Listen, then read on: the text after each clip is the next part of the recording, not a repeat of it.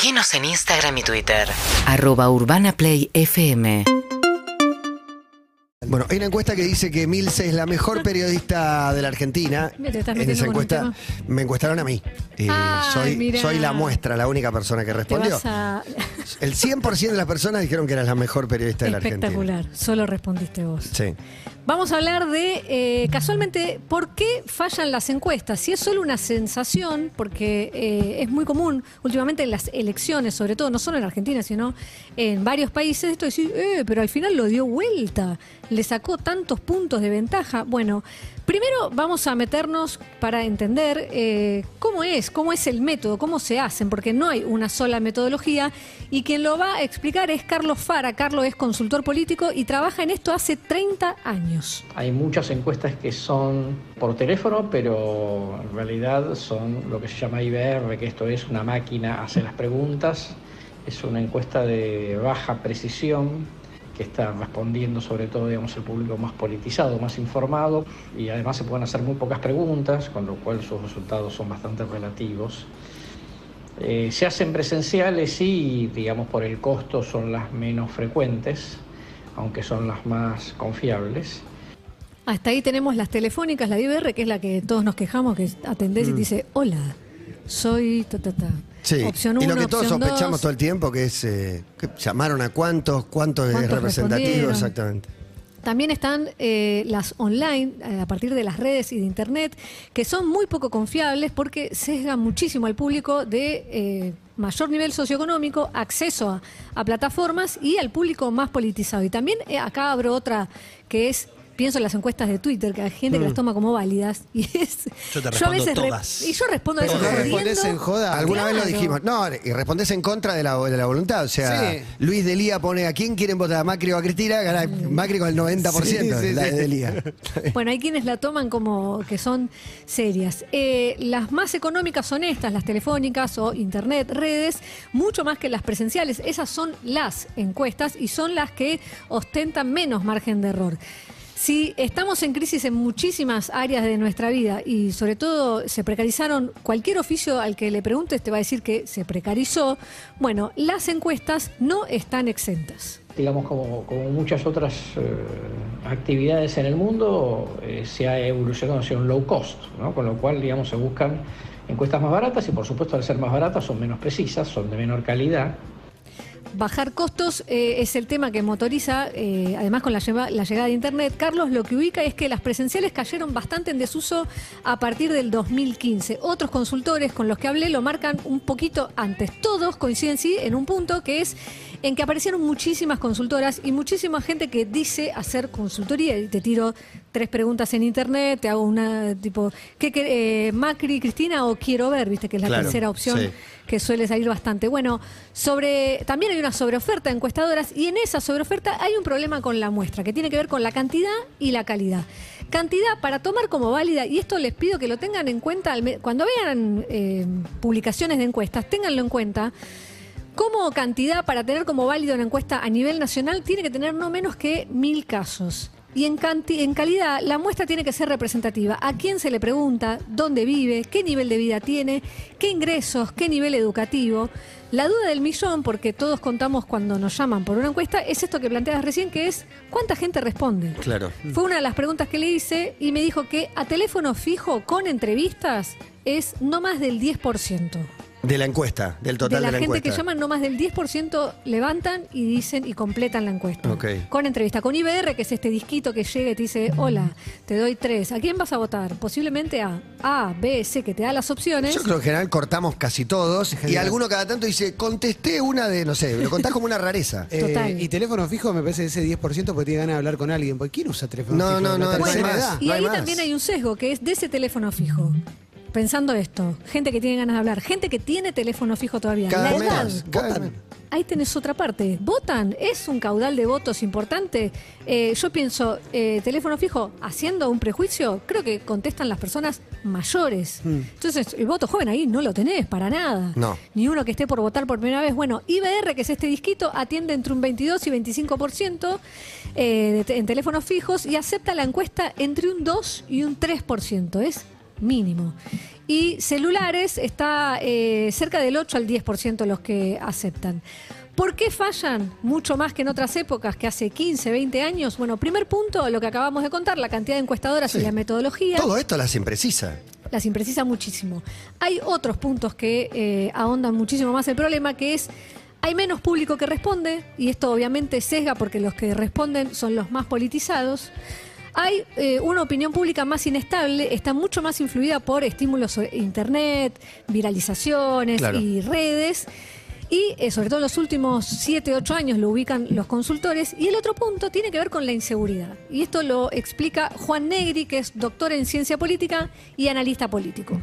hay mucha menos gente dispuesta a, a responder. Tal vez hace 15 o 20 años, si te tocaban el portero eléctrico y te pedían que respondas una encuesta presencial, lo, lo hacías. Hoy en día, por seguridad, por desconfianza, eh, es menos probable que alguien hoy, por ejemplo, responda una encuesta presencial. Y hay una inseguridad que es del otro lado, del lado del encuestador. Es irte a meter en un lugar que no te sentís seguro, entonces ese voto no lo vas a recabar. Y puede jugar, Emi, quizás, eh, no sé, puede ser que con las encuestas también ya entre la sospecha que se puede dar sobre los medios también, como no le voy a contestar a este porque no sé quién lo está mandando, de qué lado está. Ese punto que estás marcando es una de las hipótesis que tienen en Brasil con respecto a el sorprendente caudal de votos, sorprendente pongo entre comillas por esta razón, que logró Bolsonaro. Claro, que parecía que iba a arrasar Lula y de repente Exactamente. De repente estaban cerca, ¿no? Hubo 4 o 5 puntos de diferencia. Menos. O algo así, o menos. Menos. no fue ahora- tipo ahora el- 50,5, 49, Sí, no, había fue como- algo era medio muy, muy, muy. Sí. Juan eh, suma otro punto. No hay que descartar el hecho de que hay- a veces en este mundo hay faltas a la ética profesional y hay muchas encuestas operadas. Entonces, las encuestas que vemos publicadas son las encuestas que le dan mejor al cliente que las encargó, con lo cual eso obviamente eh, aumenta la cantidad de, de encuestas malas. No, o la, o la- la mayoría te diría. La mayoría tienen recortes tendenciosos, digamos. Yo, yo te puedo poner que, no sé, fui a una transmisión y la comparo solo con los canales de aire y no estoy comparando con la transmisión que fue por cable, por ejemplo. Digo, hay mil maneras de hacer recortes para hacer lucir tu tendencia. Y además ya no le encarga solamente el político, sino el medio que quiere que gane ese político. Exactamente. Porque todas las encuestas hoy dan un personaje Y de el medio prioriza, y ves que priorizás, o sea, si ven, no sé, no me dio tan bien la imagen positiva, pero le dio alta la imagen negativa del candidato al que quiero destruir, claro, el título Bueno, es ahí ese. entra a jugar, claro, ahí entra a jugar cómo titulás, qué contás. Obvio. Otro punto tiene que ver con la poca certeza de a quién vamos a votar. La votabilidad, eh, votabilidad Vola- Sí, nada, nada. volatilidad. Volatilidad, sí. del voto y eso marcan eh, quienes hacen las encuestas con los que hablé, que es una singularidad de estos tiempos y que hay algo que me llamó mucho la atención y es cuándo se define el voto. La ciudadanía elige su opción muy cerca de la fecha de la elección. Tal vez antes las afinidades políticas eran más estables, entonces una encuesta que se hacía un mes antes de la elección más o menos ya podía capturar cómo venían los, lo- la evolución de las preferencias. Lo que marcan es que llegan a la, se llega a la última semana, los últimos días con muchísimo nivel de indecisos y a las encuestas eso le cuesta por- eh, eh, capturarlo porque Hay un nadie está 30 de acá al lado medio fijo, antes. pero claro, pero el, el otro 40% se, igual medio que la tendencia un poco se, se refleja, pero por eso es clave las acciones que hagan la última semana, la inauguración, la foto, el momento con la esposa, con quien sea. el moco que se puede mandar el candidato en la última O semana. como hacen pi- debate. No, o la denuncia sobre la hora, digo, Clemente, falta una semana, Clemente tiene, no sé, eh, escondí una propiedad que no declaró. Enrique Olivera cuando Exacto. por la Sí. dice, te pido disculpas, me equivoqué, te digo tres meses después. Eh, y la encuesta eh, como factor influyente del voto, como para inclinar el voto, a veces me viene a la cabeza la idea de esta cosa del FOMO, del fear of missing out, de que mucha gente vea que, ah, todo el país va a elegir a esta persona y por algo será yo lo voto.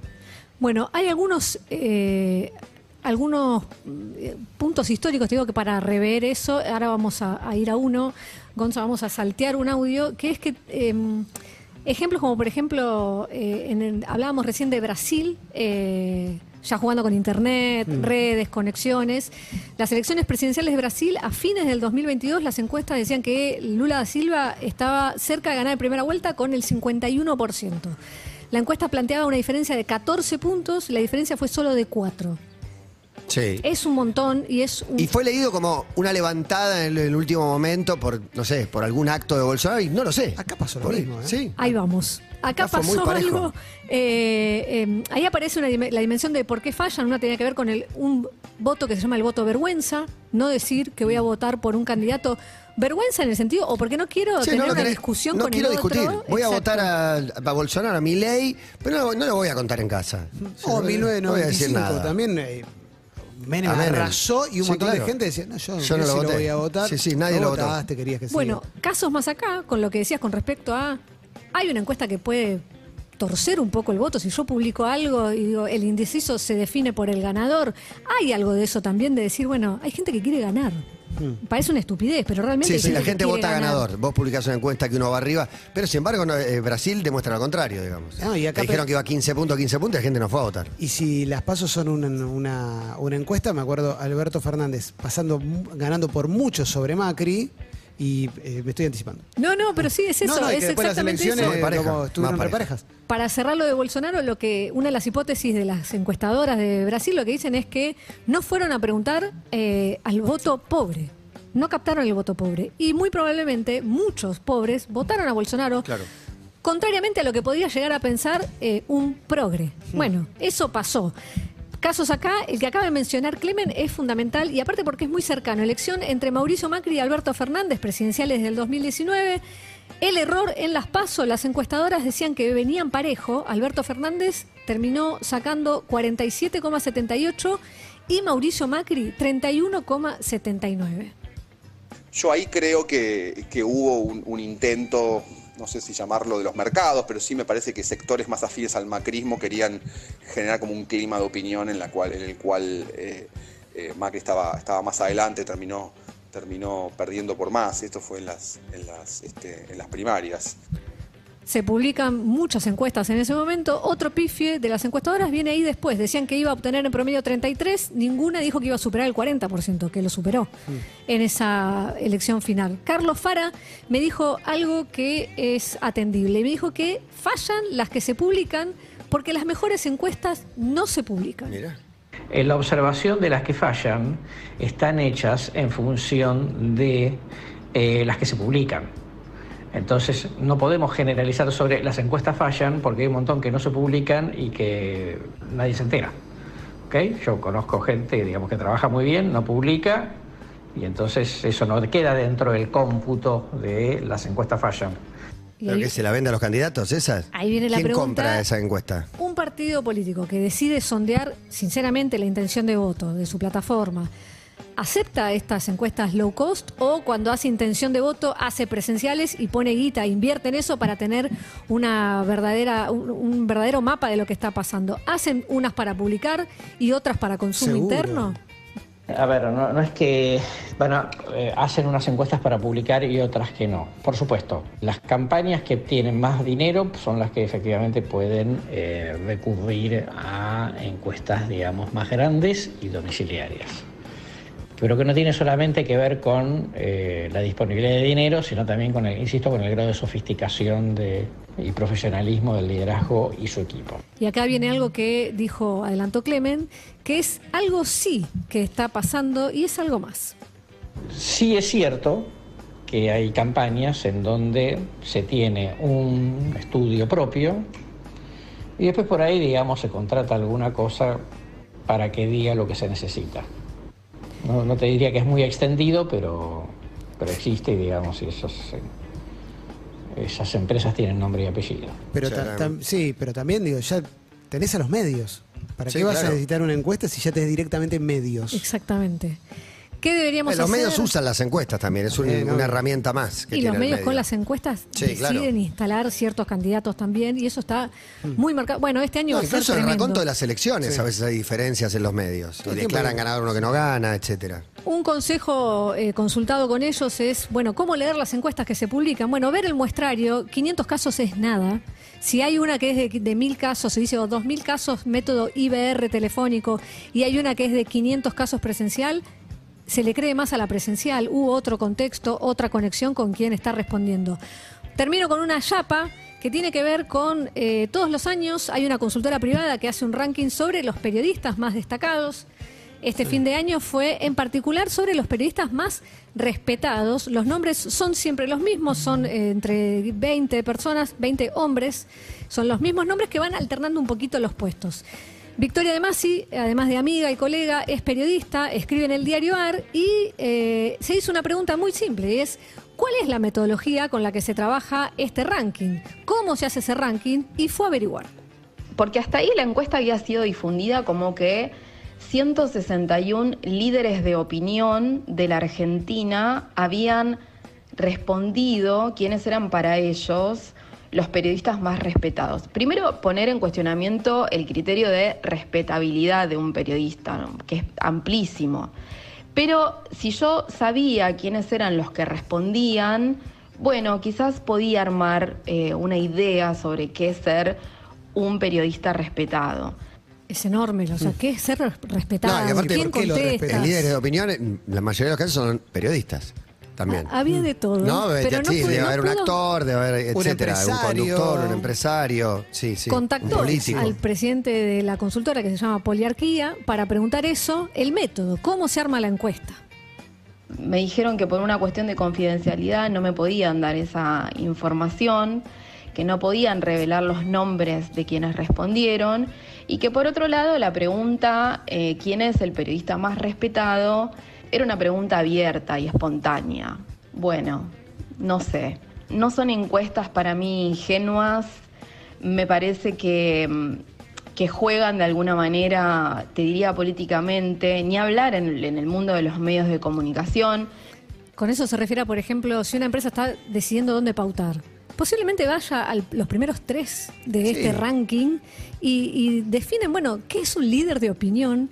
¿Quién lo define? ¿Qué vota? ¿Qué es la respetabilidad? Estar en, de- en Digo, determinado lugar te da, te da un espacio y una confiabilidad enorme, ¿no? Es como Sí. alguna vez había saltado que eh, convocaban a la selección, eh, porque porque un jugador cuando se vende, si pasó por tal club, por ahí ni jugó, pero por la selección en general, si pasaste, Sí. es como una garantía que le levanta el precio. Bueno, estar en esa lista es lo mismo. Sí, de hecho acá generalmente los tres primeros son siempre son la Nata Pagni y Longobardi. Está siempre digamos. siempre, siempre está ahí que Sí, trabajan hay en cinco medios. seis más eh, Bueno. que están siempre entre los diez. Pero vale, vale hacer- hacerse esta pregunta y empezar a, primero, no, no creer todo lo que, le- lo que leemos, eh, dudar de los periodistas muchísimo, eh, lo digo siendo periodista, y esto, tipo, son tipos, esos tres nombres, tienen una edad, o sea, ¿no hay gente nueva que sea respetable? Y, pero cómo construir la No, la- respetabilidad me parece que tiene que ver también Sí, con la, tiempo. información. ¿Quiénes responden? ¿Quiénes son? Emi Pizarro, según una encuesta, la periodista más respetable de la Argentina. Estás en Urbana Play 1043. Síguenos en Instagram y Twitter. Arroba Urbana Play FM